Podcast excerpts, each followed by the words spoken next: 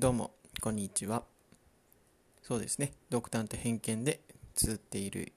メモ魔メモっていうね、コンテンツの方をノートの方でやってるんですけれども、さらにそれをね、独断と偏見でお送りするメモワラジオということで、今回もやっていきたいと思います。そう、一番最初の頃はね、これ YouTube の頃かな。その頃にはね、そう、独断と偏見でやっているメモ魔メモを独断と偏見でやるよっていうね、っていうフレーズでやってたはずなんだけど、いつの間にかなくなってました。なのでちょっとね、今日からまた、今回からまたやっていきたいと、言っていきたいと思います。これを一番最初に言うみたいなスタンスにできたらいいかな。で、そうですね。で今日のお話はですね、鉄あそうですね、発信鉄板のあの日にやるべきことというね、タイトルでお送りしていきたいと思います。では、まずは僕の、えー、簡単な自己紹介をやるやりますとですね、うん、今日のお話、自己紹介的なお話は、これ、過去から現在についているお話ですかね。ざっくり言うと、うん、時間を大量にしてたのが僕の物語でして、はい、そうそう。うん、で、まあね、僕の人生の足を引っ張っていたっていうのが、えー、干渉されるってことは結構弱くて、いや、一人や一つに、コミットしすぎの課題の分離不足と、弱いっていう、干渉に弱いというのは、うん。相談されたりするとねその人にすごくフルコミットしたりとか時間を一緒に共有するとフルコミットしすぎたりとか。そう僕がまあある種これ依存だろうなと思ったりはしてるわけですけども。はい。うんうん。まあなのでうん良くないなと。でこれをねいわゆる何って言うと課題の分離不足だよっていうあのアドラーさん心理学の嫌われる勇気のアドラーさんがですね言ってたことで課題の分離と言われるものですねそれが不足してるよと、課題の分離しようよという。うん。で、まあ、要するにコミットしすぎと、その人にリソースを割きすぎだよっていうことですね。はい。なので、その上で今度は課題の分離がなされるように、みんなと一人ではなくてね、一つじゃなくて、みんなと、つながりを大切にして、みんなと足並みを揃える喜びっていうのをね、目指せたらいいかなと思っております。うん。で、まあ、そういう感じで、お話しつつもう少し深掘りするとうんそうだねそう僕の人生的に小さい頃からサクッと言うとねそう最初はね友達を10人以上最大20人ぐらい呼びまくる若き日々というのをやっていてうんでまあいわゆる仲良しワイワイやってる感じで全然良かったんですけどある日ねえー、かつこれは割愛するんですけども手を手を挙げてあるものをやってしまったところからね君は意地になるみたいなこと言われ、まあ、結構呪いになっちゃってたみたいで、まあ、まあ、もちろんこういうことこんなこと言われると嬉しいわけですけども、うんまあ、力が入って、まあ、それでまあ上にも立とうとしたわけだけど、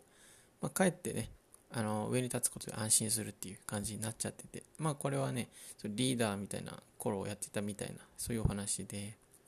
まあ、それその後その調子のままのなんかそれリーダーっぽいのに乗っかって頑張るわけですけどある日ねゾーン状態とかフロー体験ご存知でしょうか、まあ、そういう体験をして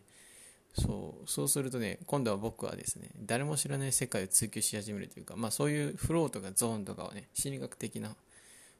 なんか、うん、極まった状態をなんかやりてえと思ってややり始めるっていうことをやっててもうここはもう誰も知らない世界の追求ですよね。現実からある種逃げ始める状態になってしまったとか、まあまあ、あの、良くない言い方するとそんな感じだけど、うん。そうそう。まあ、ハマったものがまた変わったよっていう話かもしれないんだけどね。うん。そう、バドミントンやってまして、シャトルが止まったりね、そのゾーン状態に入った時に、シャトル止まるんだよね。止まってコースが光ってそこへ打つと本当に決まるとか、なんか、マジで、マジでびっくりしました。うん。まあ、感動だったわけだけど、まあ、だからこそね、すごいハマって好きになって、嫌いになりかけた頃だったから、なおさら好き、大好きになって、でまあ、そこからプロを目指すわけですが、はい。ここは、うん、理想に燃えてた頃なのかな。まあ、なんだけど、まあ、アスリートになれるほど頑丈ではなかった僕としてはね、結構しんどくいい時期にとあの肉的しんどい感じになりそうだったんで、うん、やめてさまよってで、まあ、ストレスフルから脱するためになんか自由を目指すみたいな。はいざっくりとそんな感じです。はい。自由を目指す感じに行くというねこんな感じの流れを取りました、うん、でですねまあ先ほど言った時間を大量にしてたのが僕の物語って言った感じでまあ随分と思い返すと結構積み上げてきてないなと。絶望的状況だなとかね思ったりっていう状態でございます。はい。で、まあ、これを要するに、課題の分離不足、うーん、うん、まあもう、なびきすぎ？うん、今言った内容が今思うとごめんなさいね。なんか課題の分離につながってるなとか、今ふと思わなくなったんだけども、まあまあ、そうまあ、とりあえず大量にしてたのが僕の物語で、時間をね。で、まあ、で、後々見返すとね、結構課題の分離をすればよかったんかなと、リソース割きすぎ問題っていうのをね、解決すればよかったんかなと。思っております。はい。だからみんなと足並みを揃えるってことを大切にして、そういうね、足並みを揃った時の喜びを目指すっていう方針が一番僕には向いてるのかもなと思ったりしてます。うん。まあ、だから、まあまあ、まあ、ソロ、ソロというか、まあ、3人、一緒にやってる3人が、でやれてる活動があるんだけどそういうのもまあそう大々的にやらずにこっそり隠れ気味にねちょこっと粘り強く積み上げていってっていうスタンスでまあ徐々にやれたらいいなと思ってるんだけどうん。っていう感じになっております。そうそうそう。そうだね。うん。っていうのがまあ僕の、えー、物語といいますか過去から現在に至るまでのお話でした。はい。まあ、ではではですね、えー、そうだね。まあ、いい感じのオチにつけられない気はしてるけれども、まあ、そう、まあ、この過去に、まあ、次話すのがですね、未来とその未来にまつわる心情とかいう風なね、お話になってくるので、そう、そう、法外っていう言葉と誘惑って言葉と、それを足並みという言葉、これらを組み合わせるとデートっていうのになるんですけど、まあ、それに関するお話をね、はい、まあ、僕はこれがやりたいよっていう、ね、お話をねしてみたいと思うのでまた次回聞いてみてください。ではですね本題に入ってまいりたいと思います。後半部分ですね。うん。でですねタイトルの方は先ほど申し上げた発信鉄板のあの日にやるべきことというタイトルで書いておりましてで、うん、土曜日のイベントが重要だよ重要だよっていう。で、かっこ一応ね、その日に金、その次に金曜日が大事で、その次に日曜日が大事みたいなことのイベントの話ですね。イベントはそこの曜日が大事で、うん。それで、えー、まあ、そこがざっくり言った内容で、で、え、ー、と、メモはメモの方に書いてるタイトルはですね、二次クリエイターにとって土曜日のイベントは神っていう感じで書いております。はい。じゃあなぜそのイベン、土曜日のイベントは神なのか。と言いますと、そしてまた二次クリエイターって何かということについて触れますと、うん、まずは二次クリエイターですね。これは、えっと、一次クリエイターがあるわけですけども、そうちゃんとした作品を作るクリエイターさんたちのことですよね。0から1を作るような感じですよね。うんまあ、ちゃんとした作品を作ってるっていうのが大体そんな感、えー、一次クリエイターと呼ばれる人だと思うのですけれども、二次クリエイターももうね、だんだんまあまあ1年じゃないよね10年10年1年じゃなく10年ぐらい前からちゃんと出始めててでまあそれなりにねうんとパロディというか誰かが作ったものをもじってクリエイトするというか創作するというかっていう文化はもう結構根強くなってきましたよね。ツイッターとか。うん。コラ画像。まあ、それは言い過ぎか。まあそれもきっとあるだろうだろうし。うん。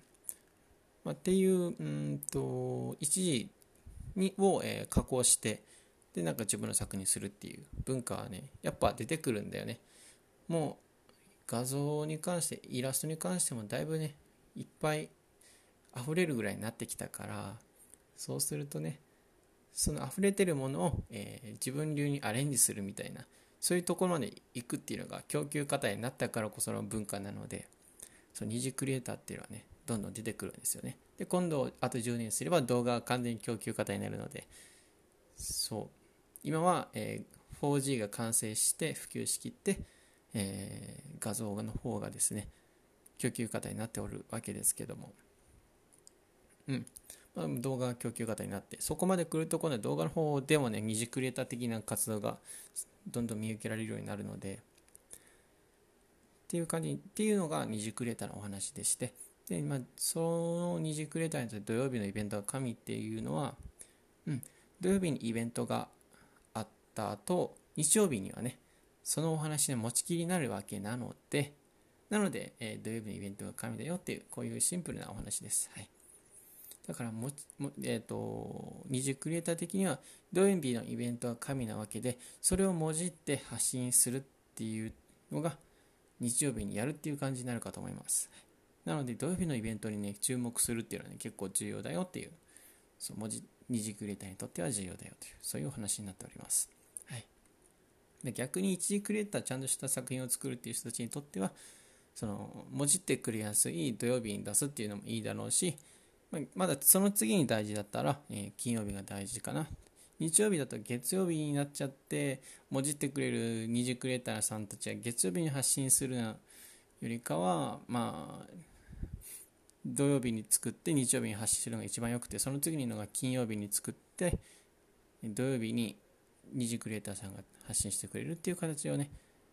できればやりたいだろうから。うん。なのでまずは土曜日が一番良くてその次に金曜日が良くてその次に日曜日がいいんだろうなっていう感じですね。イベントとしてはということです。イベントは土曜金曜日曜ということですね。まあそんな感じで、えー、日クリエイターにとって土曜日のイベントは神だよと。そう。土曜日土曜日という感じで。で、も発信の発信鉄板のあの日にやるべきことというのはあの日というのがま土曜日と。でそしてやるべきことっていうのはイベントであり二次クリエイターからするとあのあの日というと日曜日でやるべきことは